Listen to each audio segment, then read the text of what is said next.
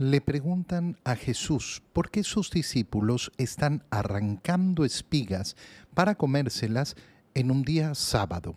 El sábado para los judíos es un día donde no se puede trabajar. Arrancar las espigas significa cosechar, cosechar la tierra, cosechar el campo, que era justamente lo que estaba prohibido, hacer trabajos indebidos el día sábado, que era el día del Señor, lo que en el cristianismo, en la nueva alianza, se convierte en el domingo. La respuesta de Jesús, el sábado no ha sido hecho sino para el hombre, no al revés. No es el hombre hecho para el sábado, sino que el sábado ha sido hecho para el hombre. Y es sumamente importante entender qué significan estas palabras, qué es lo que está diciendo Jesús.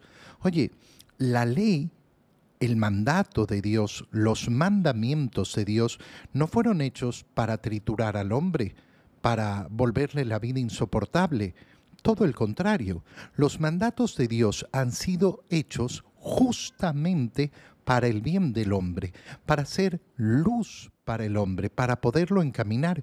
Y por eso es importantísimo entender por qué Dios nos manda lo que nos manda. Porque Dios no pretende someternos, sino todo el contrario, guiarnos a través de los mandamientos, darnos luz para que podamos caminar nuestro camino. Y por tanto, es importantísimo comprender por qué nos manda lo que nos manda. Si una persona no sabe responder por qué los mandamientos, por ejemplo, ¿por qué tengo que ir a misa el domingo? Ah, porque es obligatorio.